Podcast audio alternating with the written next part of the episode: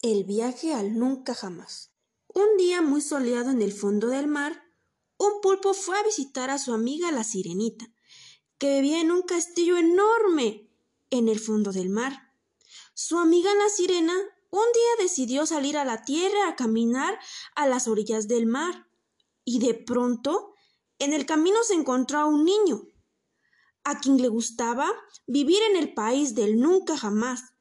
Pero eso no era todo.